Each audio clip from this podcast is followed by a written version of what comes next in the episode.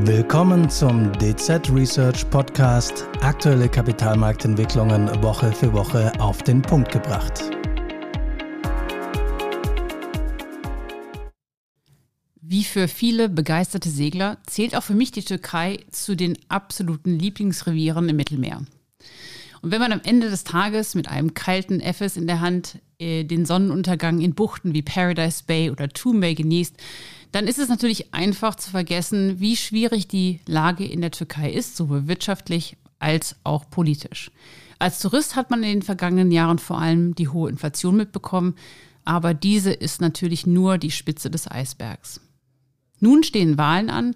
Bereits nächste Woche, genauer gesagt am 14. Mai, schreiten die Türken zur Urne. Präsident Erdogan kämpft um den Machterhalt. Ob ihm das gelingen kann und welche Auswirkungen das Ergebnis der Wahl auf den Finanzmarkt, aber auch auf die Wirtschaft hat, darüber möchte ich heute mit meinen beiden Kolleginnen Dr. Sandra Striffler und Dr. Christine Schäfer sprechen. Mein Name ist Sonja Martin, Leiterin Research, Devisen und Geldpolitik. Ja, guten Morgen und herzlich willkommen, ihr beiden. Guten Morgen. Hallo.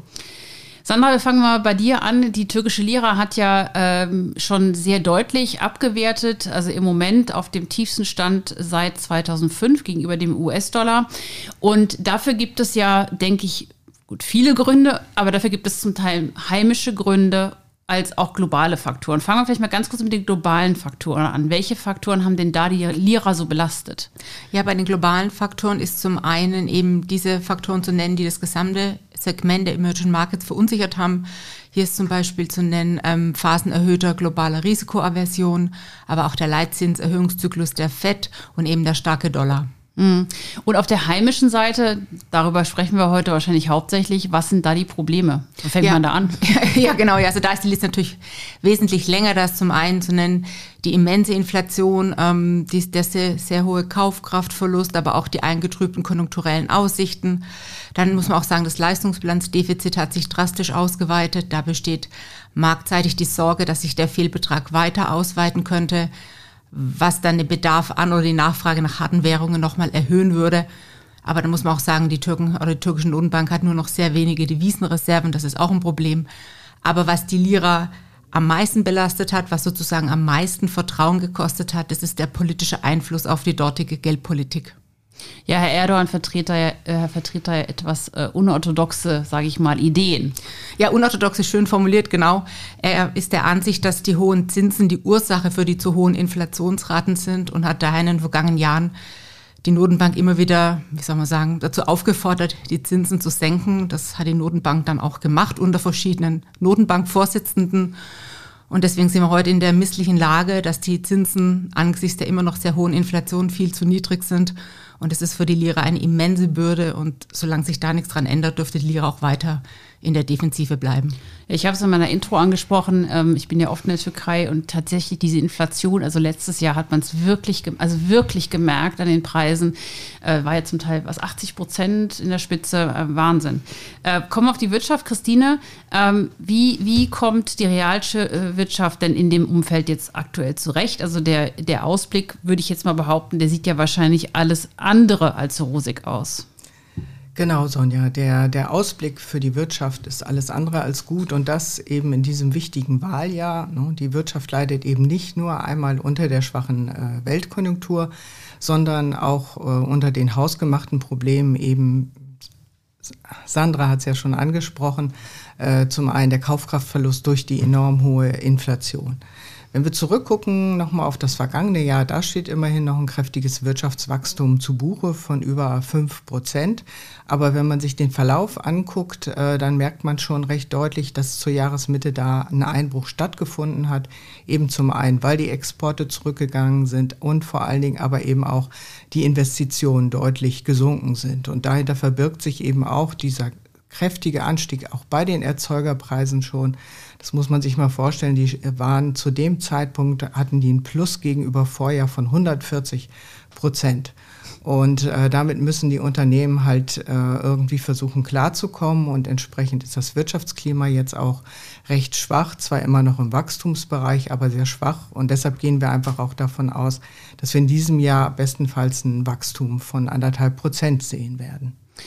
Ähm, du hast es gerade gesagt, also die Wirtschaft leidet sehr auch unter dieser hohen Inflation äh, und auch unter der schwachen Währung. Hat denn der Staat Maßnahmen unternommen, um Unternehmen äh, und auch den privaten Haushalten da zu helfen?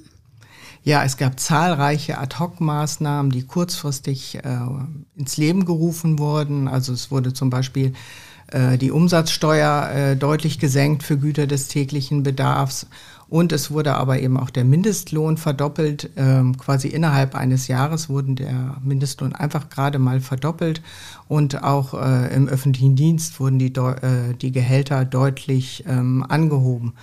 Und was es einen freut, ist natürlich, dadurch wurde halt der Einbruch beim privaten Konsum äh, verhindert. Ähm, das heißt, die Verbraucher wurden ja quasi deutlich äh, entlastet durch diesen Lohnanstieg. Aber das ist eben das Leid der Unternehmen, wie ich ja vorhin auch schon mal angedeutet hatte. Die müssen halt ähm, mit dem Kostendruck ähm, klarkommen.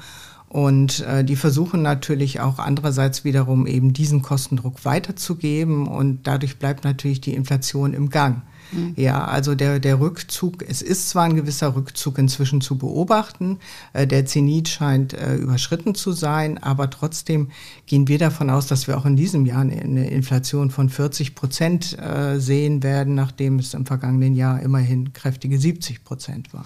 Also ich höre schon, mein Türkei-Urlaub im Herbst wird nicht billiger werden. Ähm, jetzt wird es natürlich richtig spannend. Nächste Woche sind Wahlen und es wird ja wohl, wenn man den aktuellen Umfragen glauben kann, wobei Umfragen schwierig sind, glaube ich, äh, ein sehr enges Rennen werden. Ähm, vielleicht ganz kurz, bevor wir über die Lira sprechen, wie sieht es denn mit den Umfragen im Moment aus?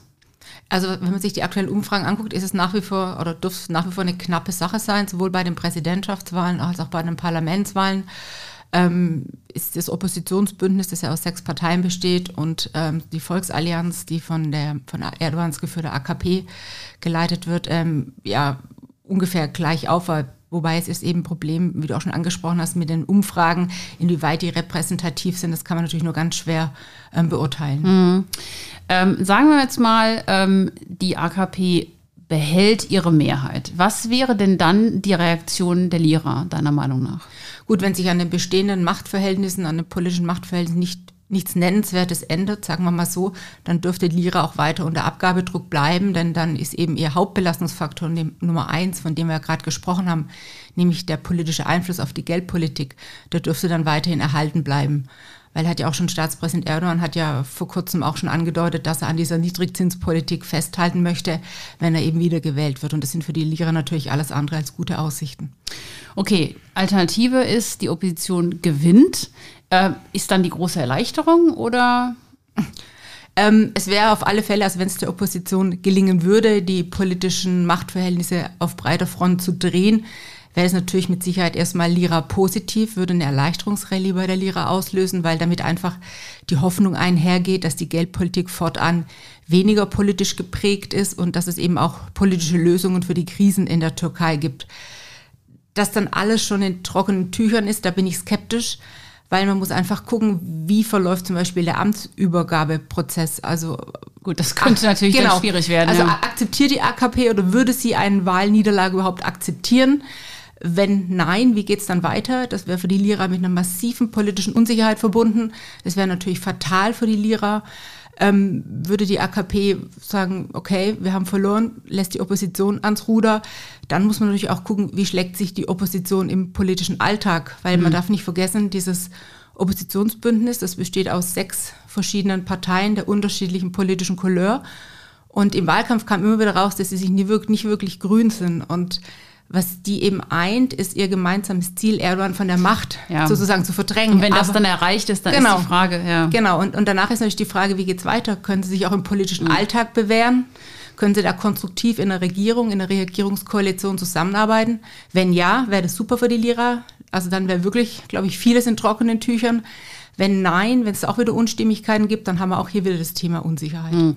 Also mit anderen Worten, äh, auch, auch wenn die Opposition gewinnt und das vielleicht im ersten Moment erstmal positiv aufgenommen wird, fängt die Arbeit ja dann eigentlich genau. erst richtig an. Genau, ne? und dann also, muss man gucken, wie sich der Alltag dann längerfristig gestaltet. Und man darf natürlich auch nicht vergessen, die Probleme, die die Lira hat, die heimischen, die sind ja nicht von heute auf morgen entstanden, die meisten. Ja. Mhm. Das heißt, es wird wohl auch relativ lang dauern, die dann auch wieder zu beheben. Da ist dann auch von Währungsseite Geduld gefragt.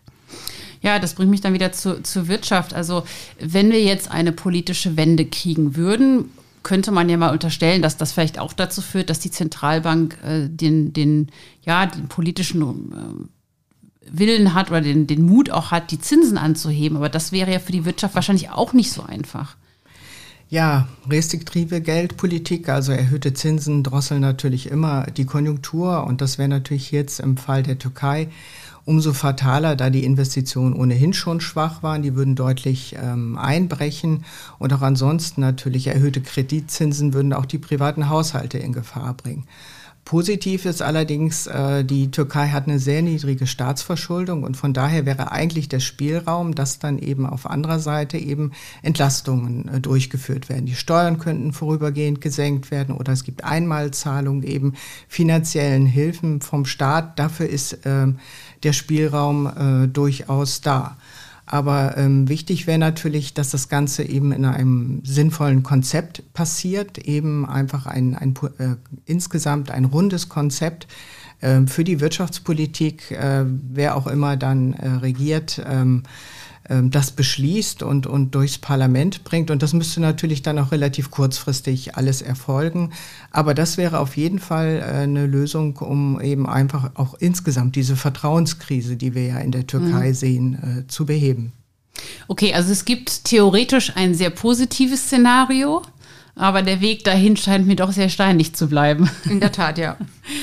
Ja, vielen Dank euch beiden für diese sehr interessanten Einblicke. Äh, Wahlen, wie gesagt, sind am 14. Mai. Es bleibt spannend. An dieser Stelle vielen Dank für Ihre Aufmerksamkeit und wir freuen uns, Sie beim nächsten Mal wieder bei uns begrüßen zu dürfen. Ihnen hat dieser Podcast vom 3. Mai gefallen? Dann freuen wir uns über eine Weiterempfehlung und ein Abo. Unsere rechtlichen Hinweise finden Sie in den Show Notes.